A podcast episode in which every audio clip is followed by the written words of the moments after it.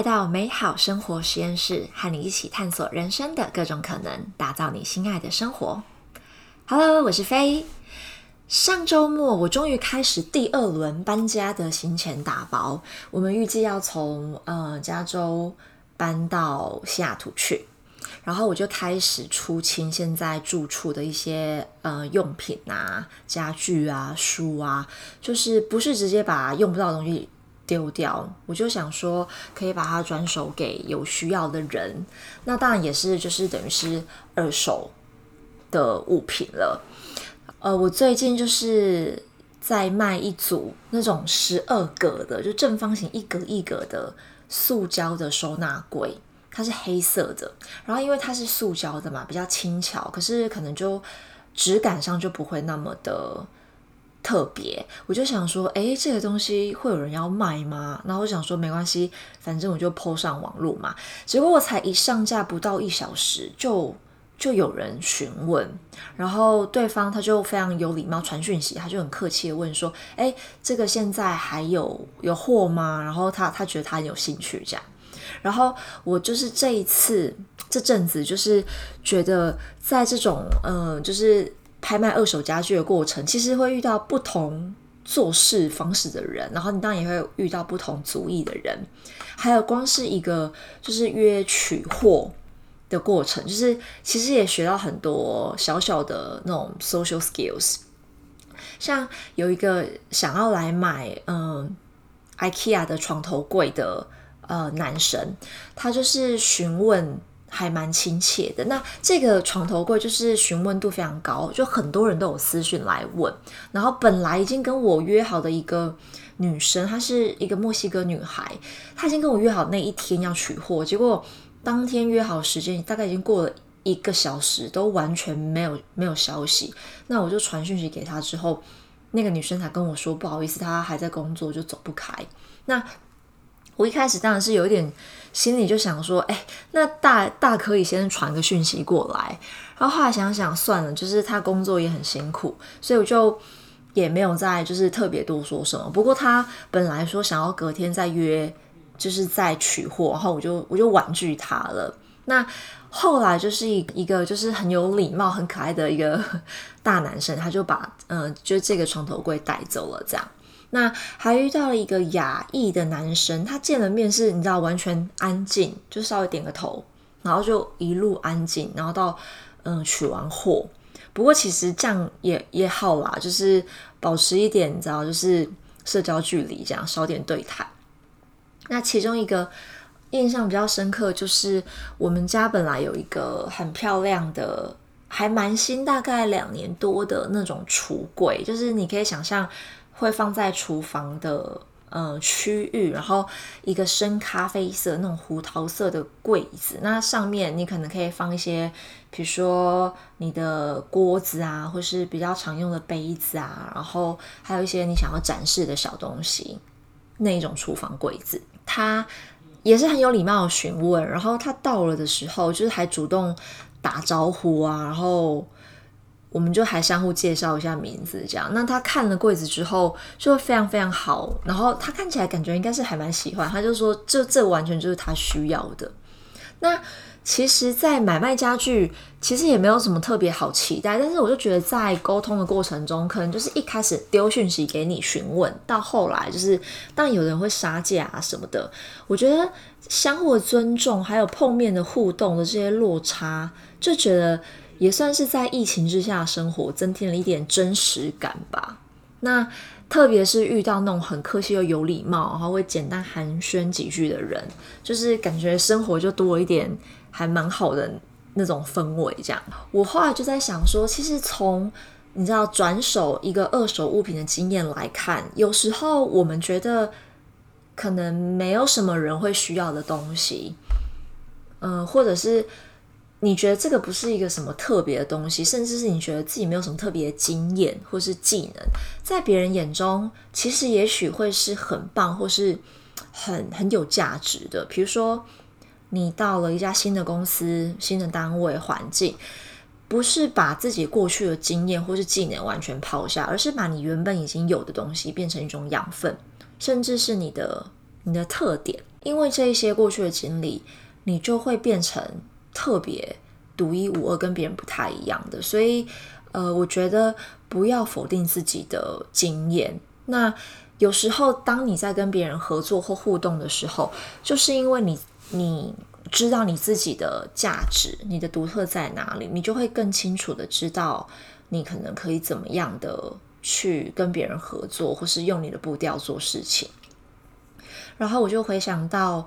嗯，我在美国曾经有一个面试的经验是，呃，那个职位是线上课程设计师。那它那个属性有一点像是，比如说，呃，在公司里面或是学校机构会有一些课程，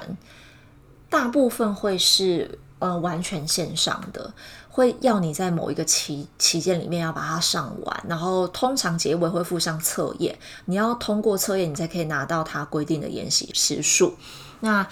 主题有一些是比较没有那么有意思的，比如说像是网络资讯安全呐，那比如说教师的研习啊等等的。但是其实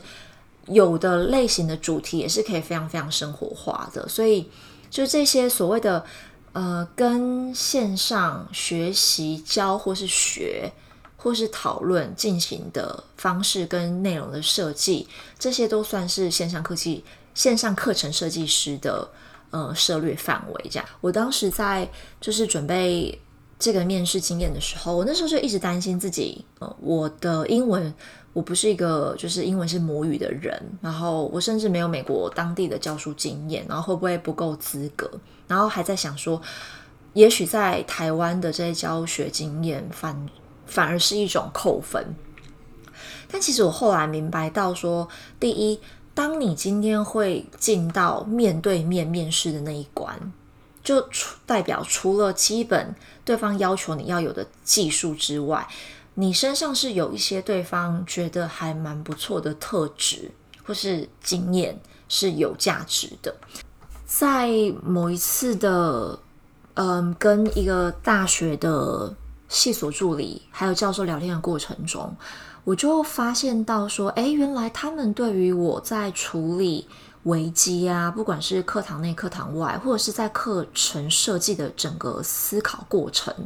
我会怎么样切切入，然后为什么我要这样子设计？他们对这些过程反而是更有兴趣。那这些其实都是我在过去的工作经验和训练所带给我的，然后就跟我。在一个新环境，是不是有过教书经验？其实一点关系都没有。所以那些在教育现场的经验和思考，其实是成为我的养分，还有我的特色。所以，我我在想，有时候啊，你的二手经验对于别人来说，其实是很有价值的。那那那样子的经验和技能，透过你这个人，你的个性，你说话的。风格，你做事态度，其实会创造出很特殊的价值。那我们回到当下的生活状态中，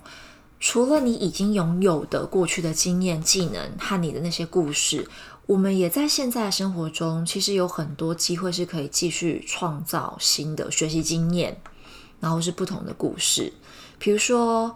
嗯，像我最近就在学居家布置嘛，那也许你可能也有新的小小的学习目标在做尝试，又或者你可能只是去尝试一次周末啊，去录影啊，或是你开始上重训课啊，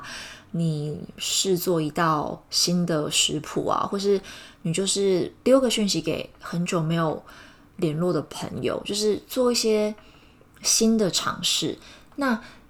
在做这些事情的时候，可能你脑袋会出现说：“哎，可是这个我以前没有做过，或者我很久没有这样子做，我万一失败怎么办？或是别人会不会觉得我很奇怪？又或者你可能发现，哎，我万一去学，然后最后我不喜欢怎么办？那我觉得，与其用常常这样子类似的问题问自己，不如我们换看另外一种台词，你可以。”问问看自己说，哎，那为什么我想要学这个？如果真的想，那我们要不要就试试看？然后你就去想想看，说你这两个礼拜以内你可以做的第一个小步骤是什么？那如果你就是在做的过程中，你可能遇到有一点点不是那么的顺利，或是有一点小挑战，我觉得有一种就是心理准备是，其实学任何东西、做任何事，一开始非常就是尴尬，或是做的很不顺，我觉得都非常非常正常。然后或是你觉得很别扭，也是很正常。可是那个重点会是。你为了你想要做的这件事情，或是小小想要尝试的事情，你踏出去了，然后你体验了，你就会有机会得到回馈，这就是一种很棒的成长。在每天的日常，就是如果我们可以慢慢练习，找出我们人生经验里面的独特，然后或是你重新看待一件事情，你会慢慢发现他们对你的价值是什么。你其实会非常非常赞叹自己一路以来的成长或者是突破，然后也会更期待接下来的际遇所擦出的火花。